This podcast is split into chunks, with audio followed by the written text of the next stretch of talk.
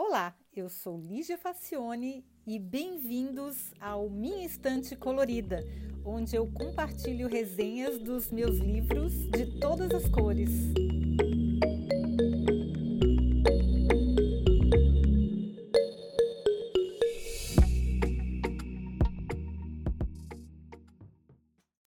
Olá! Com certeza alguém me sugeriu esse livro, mas infelizmente eu não me lembro mais quem foi. Agora que chegou a vez dele na minha pilha, eu só posso dizer que adorei. Por favor, o culpado ou culpada que se apresente para eu poder agradecer. Chatter, The Voice in Our Head and How to Harness It, que numa tradução livre seria falatório. A voz na nossa cabeça e como aproveitar isso, de Ethan Ross, fala sobre aquela voz que fica na nossa cabeça tagarelando o tempo todo quando a gente quer se concentrar e fazer uma meditação, por exemplo. É, todo mundo, acho que aqui já tentou fazer uma sessão de meditação, mas a cabeça não consegue parar, fica só rodando, né? Então é dessa voz que a gente está falando. O autor é um neurocientista e psicólogo experimental e estuda a ciência da introspecção no laboratório de emoção e autocontrole da Universidade de Michigan. Ele estuda as conversas silenciosas que temos conosco e como elas influenciam a nossa vida. A introspecção, que numa explicação mais básica consiste em ativamente prestar atenção aos nossos sentimentos e pensamentos, é uma habilidade que nos permite imaginar, lembrar, refletir e usar esses devaneios para resolver os problemas, inovar e também criar. A questão é que estudos recentes indicam que quando a gente sente angústia, Mergulhar na introspecção faz mais mal do que bem. A gente não consegue nem dormir e nem trabalhar direito. Pode até adoecer e envelhecer mais rápido. A nossa voz interior não para de tagarelar, enfatizando pensamentos e emoções negativas. A gente fica rolando na cama, repetindo diálogos mentalmente, sofrendo na agonia de não conseguir calar essa voz que nos atormenta. Todo mundo já sentiu isso, né? Bom, o que a gente ouve muito é que a gente tem que se concentrar no presente. Sim, o problema é que o nosso cérebro não foi construído para isso, gente. Essa tarefa de focar no presente exige um imenso esforço.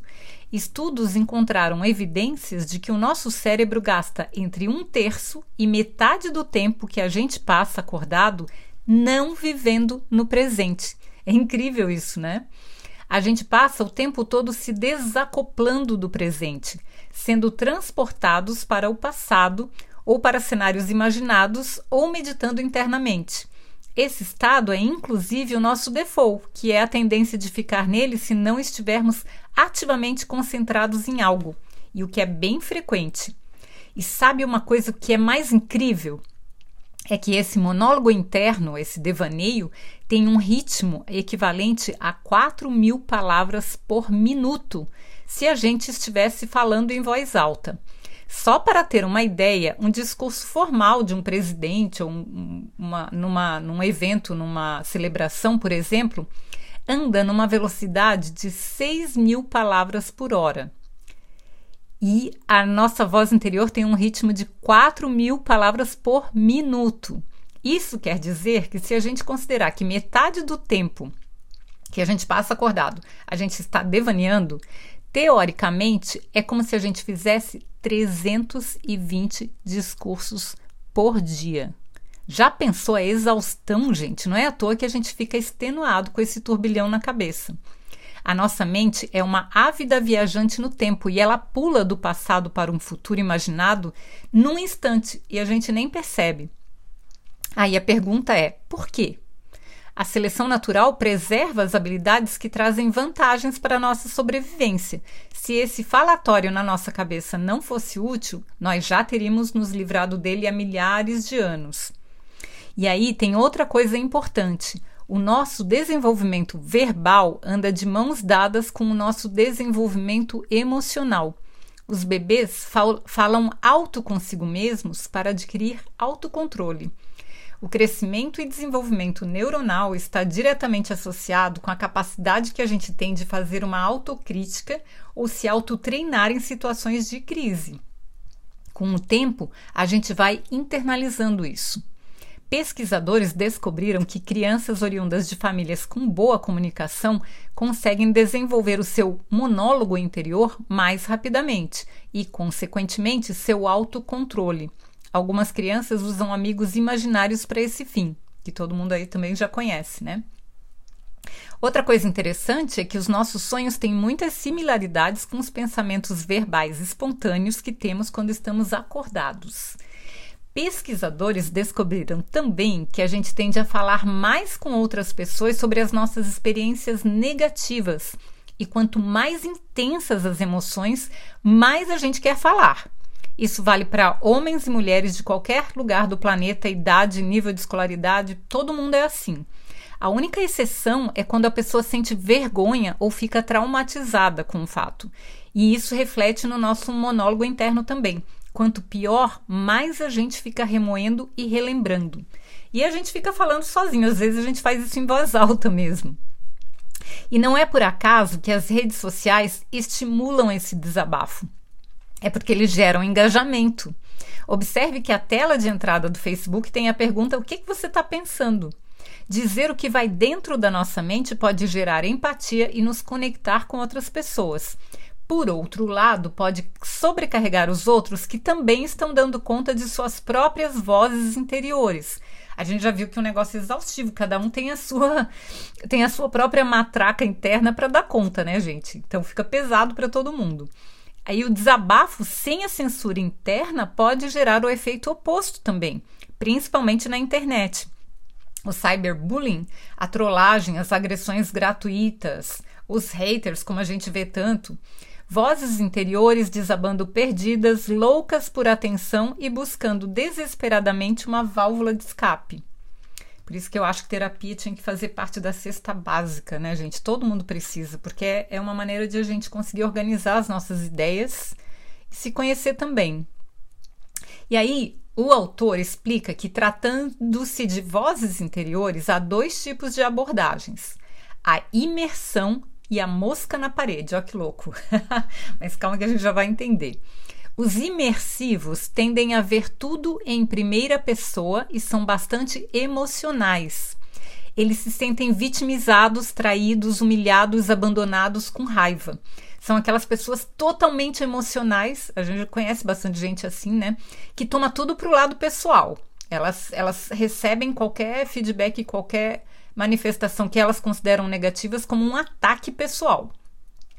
Já os distantes são como moscas na parede. Olha só por que, são moscas na parede. Porque eles conseguem se desprender e olhar a situação de fora sob várias perspectivas e pontos de vista diferentes. Conseguem pensar de maneira mais clara e ver os eventos como alguém que observa. A parte ruim é que os distantes são menos emocionais em situações positivas também, o que não deixa de ser uma espécie de perda. O bom é que, conscientes disso, nós podemos treinar as nossas vozes interiores para controlar as abordagens de maneira que nos favoreça mais. Às vezes é melhor a gente ser imersivo, principalmente em situações de alegria, e em boa parte das vezes, é melhor a gente ser uma mosca na parede, onde a gente é um pouco mais racional, não toma as coisas para o lado pessoal e tenta analisar a situação sob vários pontos de vista diferentes, para tomar uma decisão um pouco mais racional. E a outra dica útil é treinar um ponto de vista externo, como se você estivesse explicando sua vida para outra pessoa ou outra pessoa falando coisas e fazendo análises para você, chamando você pelo seu nome ou falando sobre você em terceira pessoa. Tudo dentro da sua cabeça, claro. Se necessário, pode verbalizar também, tipo: Você vai conseguir, Lígia, veja as coisas que você já fez antes. Eu me lembrei agora de uma entrevista que eu vi com a Gisele Bündchen, que no começo da carreira dela, é, uma carreira de modelo é uma coisa muito pesada para uma adolescente, porque ela recebe muitos nãos e muitas críticas com relação ao corpo, porque as modelos ficam o tempo todo é, recebendo feedbacks com relação à sua forma física. E ela recebia muito feedback dizendo que o nariz dela era muito grande, que ela era muito desajeitada, enfim, a Gisele Bündchen, né, gente? E aí ela conta que a maneira como ela usou inventou para resolver esse problema era quando ela falava da modelo, da profissional, ela falava sempre em terceira pessoa. Não, as pessoas não estavam falando do nariz dela, estavam falando do, do nariz da Gisele. Era a Gisele que tinha o nariz grande, não ela. Então ela separava o profissional e o pessoal em duas pessoas diferentes e ela mesma falava em terceira pessoa. Quando ela queria, é, quando ela recebia uma crítica muito pesada, ela sempre repetia para ela mesma: não, mas isso não é, essa crítica não é para você, é para a Gisele. A Gisele modelo, a Gisele profissional. Separa aí as coisas para conseguir administrar. Eu achei bem útil. E pode ajudar muito a mudança de perspectiva e conseguir ver as coisas com mais clareza, né? Quando a gente não toma as coisas pelo lado pessoal. Bom, a outra coisa que o autor fala é sobre a internet, que no final das contas, conversar com outras pessoas não é tão diferente assim do que conversar com a gente mesmo. E pode nos fazer sentir melhor ou pior. A questão é que a internet potencializou a possibilidade das nossas conversas internas tornarem-se públicas. Se a gente conseguir ter algum distanciamento e enxergar o quadro mais amplo, em vez de simplesmente replicar o processo de sofrimento repetidas vezes, os resultados podem ser melhores. Então, a gente tomar muito cuidado com aquilo que a gente publica, porque a gente está se expondo a pessoas que a gente não conhece, né? Nem sempre elas querem o melhor para a gente. E aí ele fala também do efeito placebo. O Cross conta várias histórias para ilustrar o, ilustrar o poder do efeito placebo, que consiste na pessoa acreditar tanto que uma coisa funciona que de fato ela acaba mesmo funcionando.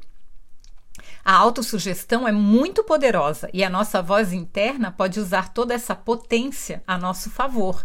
Então, se você fica repetindo para você mesmo que você vai conseguir, que você vai conseguir, essa autossugestão ela acaba tendo a mesma potência de um efeito placebo e você consegue fazer a coisa funcionar. Ou pelo menos pode ajudar bastante, né? Bom, mas olha só que legal. O bom desse livro é que o autor não se limita a descrever o problema. Ele, ele nos dá uma caixa de ferramentas bem completinha para a gente aprender a lidar com essa matraca que não para quieta dentro da nossa cabeça. E aí ele separa essa ferramenta em três grupos. É, no primeiro grupo, as que a gente consegue implementar sozinhas, sozinhos, né? Que são 12 ferramentas, 12 dicas que ele dá para a gente lidar com essa voz interior.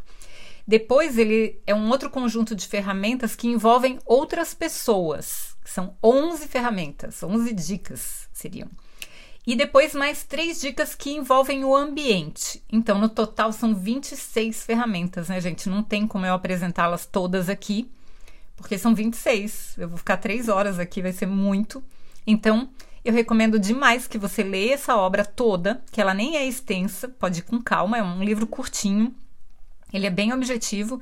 E se com quiser comprar o livro, o título em português é A Voz na Sua Cabeça: Como Reduzir o Ruído Mental e Transformar o Nosso Crítico Interno em Maior Aliado.